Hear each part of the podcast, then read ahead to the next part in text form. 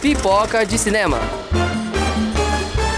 Filmes, séries e os festivais de cinema mais comentados. Pegue sua pipoca porque a sessão vai começar. Bora, Bora lá. Fala galera, bem-vindos ao seu novo podcast, o Pipoca de Cinema. E nós somos Raquel Isabela. Tasca. Vinícius. E Tayla? e todas as semanas teremos novidades sobre o universo de filmes, séries, desenhos, entre tantos outros. E o melhor, vamos trazer para você algumas curiosidades sobre esse universo que talvez você não saiba. Sendo assim, gostaria que você sente e acomode-se, pois vamos trazer muita, muita curiosidade boa. Já que estamos acomodados, nesse primeiro podcast a gente vai falar um pouquinho sobre alguns filmes que estão em alta e que foram muito comentados nas redes sociais esse ano. O primeiro deles foi o filme O Poço, lançado no catálogo da Netflix em novembro de 2019, e foi um filme muito discutido por abordar temas sociais e de autocrítica, né? Então, senta que lá vem história.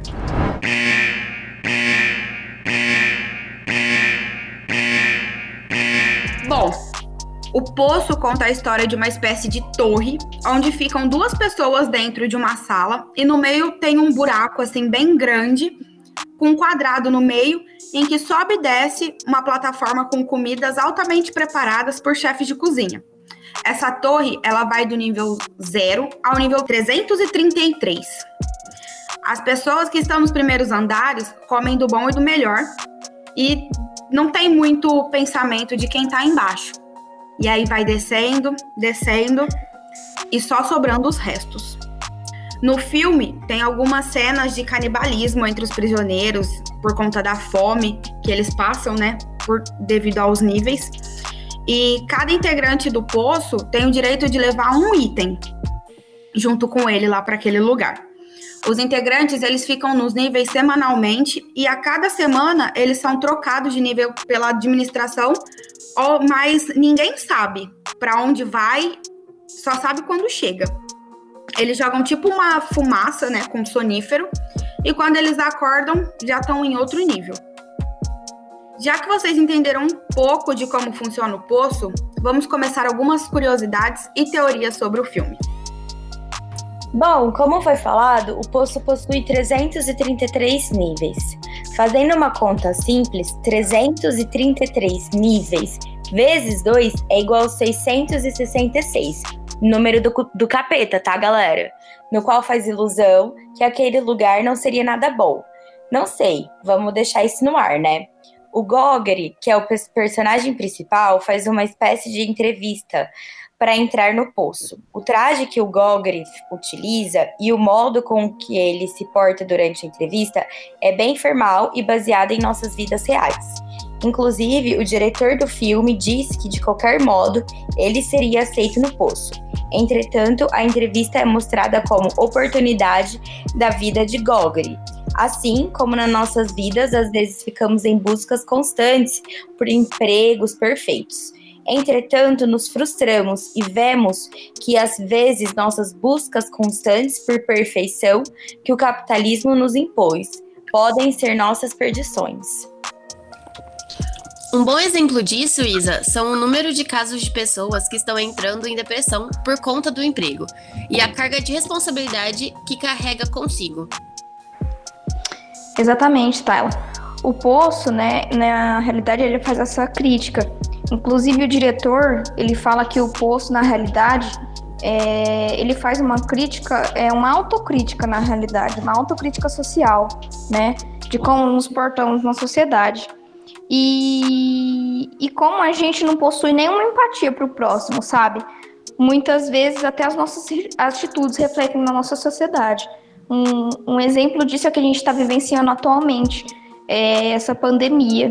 É, é falado que não pode uh, fazer rolezinho, que não pode sair, que não pode ter festa, e mesmo assim a gente, a gente vê que as pessoas não têm empatia nenhuma ao próximo e continua fazendo da mesma forma e, e fingindo que nada está acontecendo. Eu acho que foi basicamente isso que ele quis trazer, relatar nesse filme. Inclusive, Raquel, em uma das cenas do poço, mostra a produção da comida do nível zero. E segundo algumas teorias, a busca pela perfeição do chefe, sem fazer as refeições perfeitas, os deixam cegos, né, para a realidade brutal vivida ali dentro do poço. Sendo assim, traz referências às nossas buscas constantes pela perfeição, o querer a todo momento que as coisas aconteçam durante o tempo correto. Entretanto, a vida não se faz assim. O Poço é um filme reflexivo, cheio de referências, é, realidade social e, como foi dito, nos trazendo uma autocrítica. Esse filme, ele é de produção espanhola, né? E eu assisti uma vez uma série com o mesmo ator principal que, que faz o personagem do Goreg, acho que é esse o nome dele, não sei direito. O ator, ele chama, se eu não me engano, Ivan Massagué. Acho que é assim que fala, né? E esse seriado chama O Barco, também é de produção espanhola. E retrata meio que de um assunto apocalíptico. Acho que esse ator ele gosta de estar no meio desses assuntos. E eu fiquei impressionada do quão ele é bom ator, porque no Barco ele faz um personagem que ele, ele é deficiente e você acredita assim piamente de que ele de fato é deficiente. E aí chega lá no poço e ele tá com uma interpretação, com uma atuação completamente diferente, muito real. Eu achei muito legal isso no trabalho dele. Mas galera, já que a gente falou um pouco sobre o filme, que aborda um assunto bem pesado, mas que infelizmente está na nossa sociedade, né? Capitalismo bem agressivo é um filme que traz reflexão, cheio de mensagem subliminar. Tem que assistir assim, prestando muito atenção. Não é um filme cheio de ação, que você fica lá preso naquele conteúdo e que você quer saber sempre mais. Não, é um filme até um pouquinho cansativo de assistir, mas vale a pena. É uma autorreflexão assim muito interessante e você vê o desenrolar da história, como vai acontecendo, né, todo o processo, todo o mecanismo e o que você olha, às vezes, com um olhar de ficção, quando você se dá conta, você já está aplicando aquilo para várias situações da vida, como a Raquel mesmo pontuou em relação à pandemia, mas não só isso, né? É, para mim, o Poço, ele me lembra muito Jogos Vorazes. Apesar de serem dois filmes completamente distintos no estilo de criação, mas abordam um conteúdo que para mim tem mais ou menos a mesma base, que é essa questão da da relação do indivíduo perante a sociedade e do valor da supremacia e de como você, para ser superior, você pisa em quem está embaixo de você sem ter nenhuma dúvida. Mas para mim, assim, o que mais me assusta é o quanto esses conteúdos, né, é, estão tão próximos, ao meu ver, de se tornarem reais. Essa questão me, me intriga muito. São filmes que às vezes eu até evito de assistir porque eu levo muito para mim, assim. Aquilo fica. Eu fico interior, interiorizando. Nossa, palavra é difícil, né? Aquela mensagem e às vezes isso me deixa com um pouco de medo. Mas vale a pena. Assistam, tá no Netflix. É um conteúdo assim bem bacana principalmente para quem gosta do cinema em si, da arte cinema, e não só de histórias contadas. Corre lá para poder aproveitar. Bom, é isso aí, Gabi. A gente falou de um, de um filme assim bem polêmico, né, bem pesado, com assuntos bem atuais. É, mas agora para a gente poder relaxar um pouquinho, vamos falar um pouco do filme Milagre da Cela 7, é, que é um filme assim extremamente maravilhoso, também muito reflexivo, muito mesmo. E para quem não assistiu ainda, vale muito a pena. E aproveita um pouquinho do nosso spoiler aí, junte-se a nós, né? E pega o seu lencinho, porque você vai chorar muito, muito mesmo. Então, gente, vamos falar agora do Milagre da Sala 7. É um filme que se passa em 1983, na Turquia. E Memo possui uma deficiência intelectual. Ele é o pai da Ova, uma garotinha é de aproximadamente 8 anos. No filme, o Memo é acusado de assassinar a filha de um militar. Então ele acaba sendo preso e condenado à morte. Entretanto, no decorrer do filme, o Memo tenta provar o tempo todo que não matou essa garotinha. E realmente ele não a matou. Ela estava brincando numa rocha próxima ao mar quando escorregou e bateu a cabeça e acabou morrendo na hora. O Memo, por inocência, pulou dentro do mar para tentar salvá-la, mas quando ele retira a garotinha, os militares chegam, vê essa cena com, a, com ele na, com as menina, com a menina nos braços e toda ensanguentada já morta. No momento que ele é pego, ele é espancado e levado para prisão. Ele fica preso na sala 7.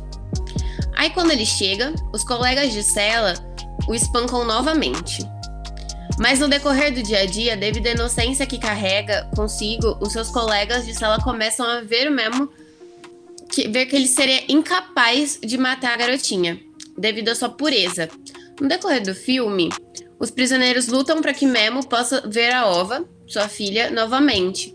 E eles conseguem entrar com a Ova dentro do presídio para que a garota pudesse ver o pai.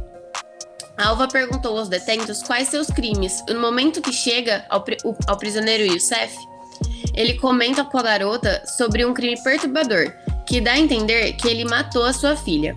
Youssef con conversa com o mentor da cela, que fala para ele: se você machucou a sua filha, precisa salvar outras crianças. Youssef pega as palavras do mentor como uma espécie de conselho e decide morrer no lugar de Memo. Youssef morre para salvar Memo e dar a oportunidade dele viver com sua filha Ova, que inclusive a avó de Ova, Dona Fátima, morre enquanto a Ova vai até o presídio visitar o pai clandestinamente. No começo do filme, a Alva já está adulta e escuta no rádio que a pena de morte na, na Turquia foi abolida e que o último prisioneiro a ser morto foi em 1983, dando a entender que foi Youssef no lugar de seu pai. E depois desse enorme spoiler e de vários lenços, porque esse filme me fez chorar, até por eu ser pai, então tem todo esse esse sentimento que envolve durante o filme, porque o filme é muito bom. Vamos agora entrar em algumas teorias e nas curiosidades sobre esse filme, que é maravilhoso. Pegue os lenços e prepare-se. Vamos chorar novamente. Vamos chorar porque eu chorei muito, Vini. Nem te conto. Bom, entrando nas curiosidades sobre esse filme, na realidade essa história é um remake do filme sul-coreano que também se chama O Milagre da Sala 7, mas os dois possuem finais diferentes. No filme turco, Memo e Ova utilizam a expressão lingo-lingo x-sealer. Não possui uma tradução óbvia, entretanto, lingo-lingo é um tipo lá, lá, lá, lá, lá e x-healer é garrafas, sendo uma parte de uma música tradicional turca. Como foi dito no começo do filme, Ova aparece já adulta. Na cena, Memo não aparece com ela. Pelo que podemos compreender, ela estava se casando devido à sua vestimenta.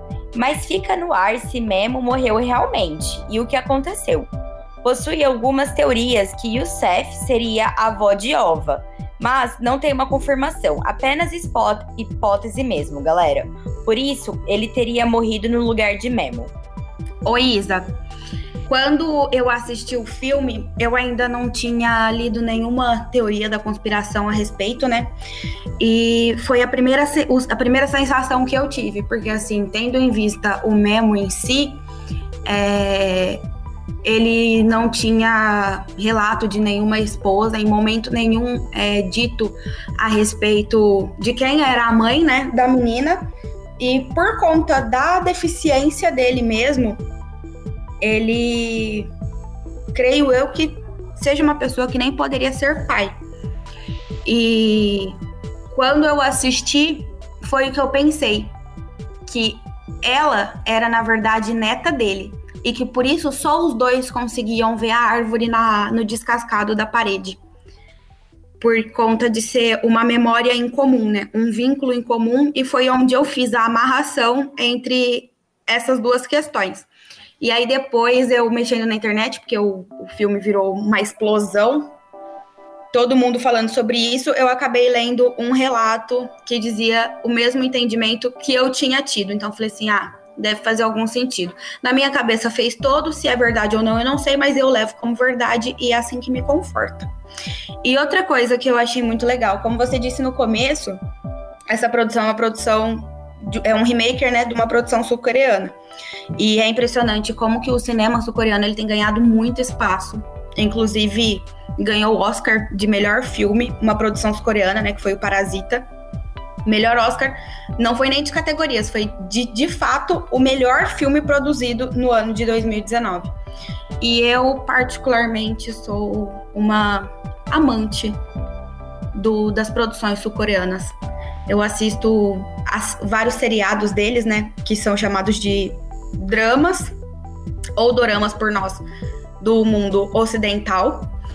E eu acho, assim, é muito incrível ver o quanto eles estão ganhando espaço, principalmente por se tratar de uma cultura completamente assim, a parte daquilo que a gente vive. Se vocês tiverem a oportunidade, fica aí até de dica de curiosidade, dá uma investigadinha nesse mundo que tem muita coisa para vocês poderem aproveitar do outro lado do planeta.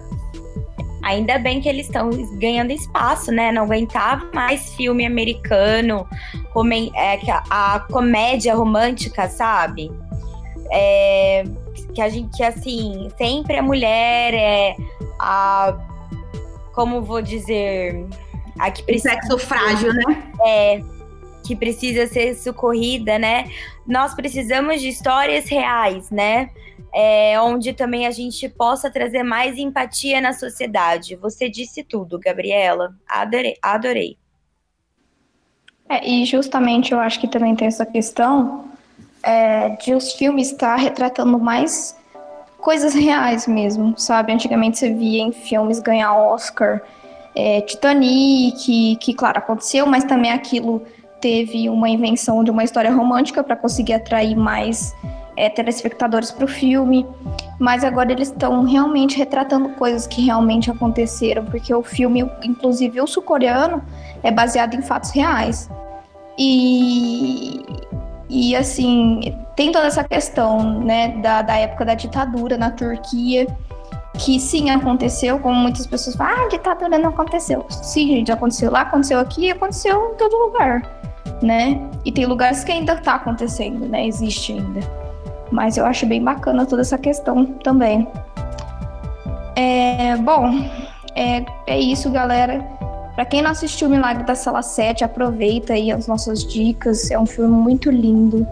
É um filme que vale muito a pena assistir. É um roteiro assim sensacional, com apelos emocionais.